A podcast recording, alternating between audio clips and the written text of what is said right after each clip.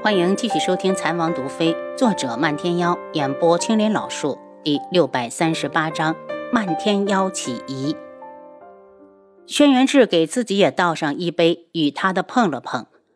韩清风的为人我很了解，他只会感激你。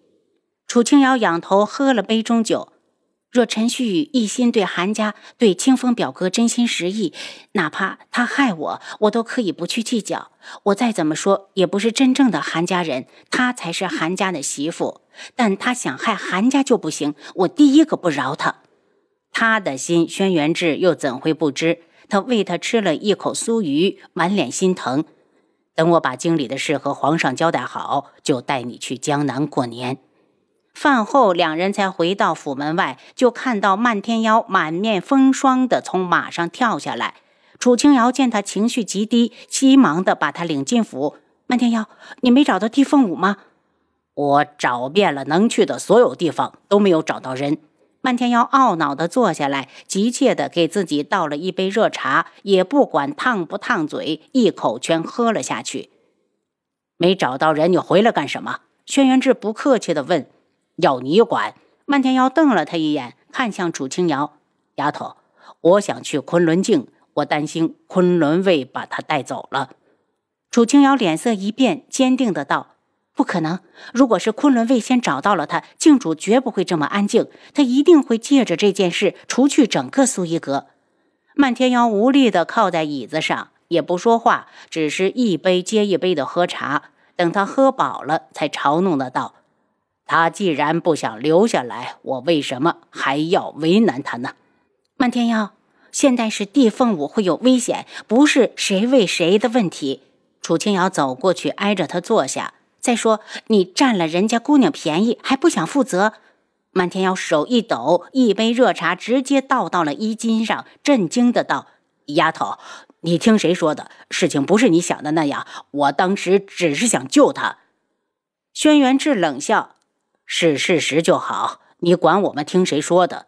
漫天妖愤怒地站起来，是不是事实跟你有什么关系？她又不是你妹。轩辕志的眼睛危险地眯起来。如果是他妹，漫天妖占了便宜不负责，他非扒了他的皮不可。漫天妖，我会让浮云宗的人帮着去找，最好年前能够把人找到，要不然父亲那边我们交代不了。楚清瑶很担心地凤舞，她不满的道：“一定是你伤到了凤舞，要不然她怎么会这么绝情？”漫天瑶神情有些黯然，似乎很难过，好看的眸子里带着忧伤。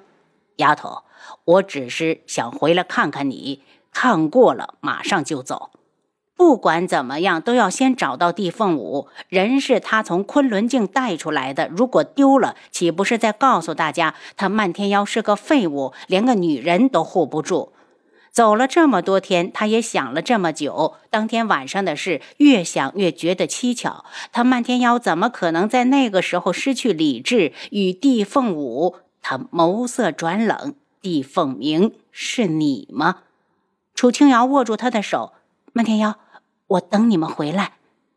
他在丫头面前有些无地自容，信誓旦旦的说过要守护她一生一世，却发生了这样的事。虽然地凤舞左右不了他，可他就是觉得别扭。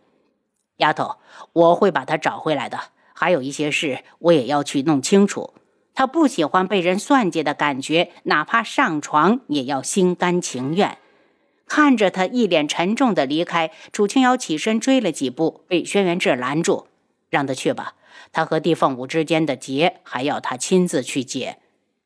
如果父亲知道他和地凤舞之间已经有了夫妻之实，怕是一着急都得亲自下山去找人。楚清瑶很好奇，漫天妖到底说了什么，才把地凤舞惹得这么生气？也许另有隐情吧。轩辕志想到这儿，却没说出来。好不容易盼到漫天妖出局了，他才不会替他解释。依他对漫天妖的了解，怕是他宁愿看着地凤舞毒发身亡，也不会用身体替他去解毒。可他竟然解了，让人震惊啊！不管怎么样，于他来说都是好事。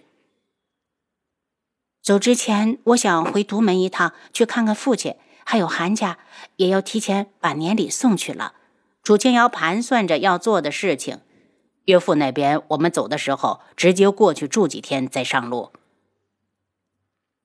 还有六皇叔也要送一份大礼。楚清瑶想到轩辕志出事时，轩辕勇跟着着急上火、悲痛欲绝的模样，又是一阵的感动。嗯，六皇兄那边我亲自去。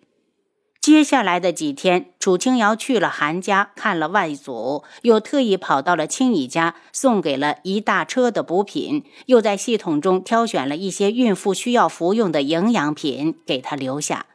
处理好这些，又休息了一天。三天后的早晨，他们已经坐上特制的马车，在七杀的护送下离开了京城。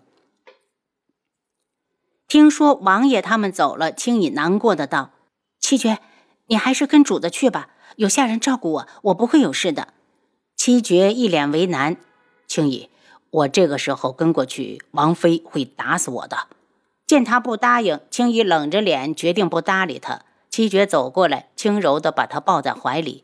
青姨，等来年孩子生下来就好了。到时候不管王妃去哪儿，哪怕是上刀山下火海，我都跟着。因为我知道，到时候就算我死了，也有儿子陪着你。青姨心里一酸，你怎么知道是儿子？如果我生的是女儿，你就不要我们了，是不是？看着他嗔怪地撅着嘴巴。七绝这个冷硬的汉子，顿时变成了绕指柔。青姨，得王爷王妃厚爱，才让我有幸娶到你。不管生男生女，我都一样喜欢。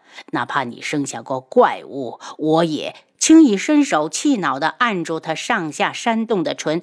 七绝，你在胡说，信不信我不给你生了？七绝抓住他的手，青姨，你别生气，我只是想告诉你，我很在乎你。见他手足无措的傻样，轻易笑出了声：“我只是担心主子，怕他路上遇到危险。有七杀在，不会有事的。”七绝珍惜的抱着他：“轻易遇到你，我真是三生有幸。王爷走时说把王府交给他了，他绝不会辜负王爷的嘱托。”楚清瑶他们赶往独门时，九月国定王东方铎也从边关回到了都城。按规定，他先进宫面圣，然后才回府。今日又是个雪天，他还没到王府门口，远远的就看到外面站着一个人。他目光一震，长乐这一愣神儿就忘了控制马速。好在到了府门口，战马自己停了下来。也许是不喜宇文天清不堪的过往，也许是两人相识时唤这个名字已经成了习惯。总之，下意识的，他还是喜欢叫他长乐。恭迎王爷回府。宇文天清跪到了雪地里，眼角眉梢都难掩的喜悦。东方铎看着雪地上的女子，两年未见，他似乎清瘦了许多。他心里一疼，地上冷，起来。他伸出宽厚的手掌，将她从地上拉了起来，与她牵手进了王府。天青，我饿了。他的声音带着温柔，却好听的让宇文天青差点落泪。一阵冷风吹来，他瑟缩了一下。东方铎埋怨道：“也不知道穿厚点儿。”然后打横抱起他，快步的回了寝房。进屋后，宇文天清挣扎着下地，替他脱去大衣，又亲自的去打了热水进来，为他沐浴。东方铎安心的享受着他的服侍，直到他为他换上崭新的衣袍，他才道：“长乐，以后这些事你不准再做。你是我的女人，只有床上伺候我就够了。”话落，他就亲了过来。长乐一声惊呼，已经被他抱到了床上。见他连床幔都不放下，宇文天清羞得闭上眼睛，不敢看他。直到他火热的身躯压上来，与他合二为一。在边关的时候，东方朵也会想女人，每次想了，他就疯狂的练武，直到把自己练得全身无力，才倒在床上呼呼大睡。说到底，他的心已经被一个叫宇文天青的女人占据了。那个女人让他又爱又恨，却舍不得抛下。当一切归于平静，宇文天青蜷缩在东方铎怀里，他想到了月泽，也想到了月泽留下来的药，内心一片凄苦。东方铎，我爱你，我永远都不会害你。两人一直到第二天午时方才起床。用过饭后，东方朵有事要处理，便去了书房。宇文天青因为心情好，想去花园走走。大雪过后的花园一片银白，一个深呼吸就吸入一口凛冽的梅香。宇文天青大喜，前面就有一株老梅树，看来是开花了。他踏雪而来，刚一到梅树下，就看到月泽在树后走了出来。他后退了一步，怒声道：“月泽！”你怎么在这里，天青公主？别忘了我交代给你的事。月泽嘲弄的扫了眼他脖子上昨晚留下来的痕迹。东方朵也不嫌弃你脏，一回来就饥不择食，真丢人。宇文天青脸色一白，月泽，我能有今天都是拜谁所赐？你比我还清楚。你这样羞辱我，就显得你高贵了。别忘了，你曾经跟过的主子连狗都不如。月泽冷笑。宇文景睿算是个什么东西？就凭他也配做我的主子？您刚才收听的是《蚕王毒妃》，作者漫天妖，演播青莲老树。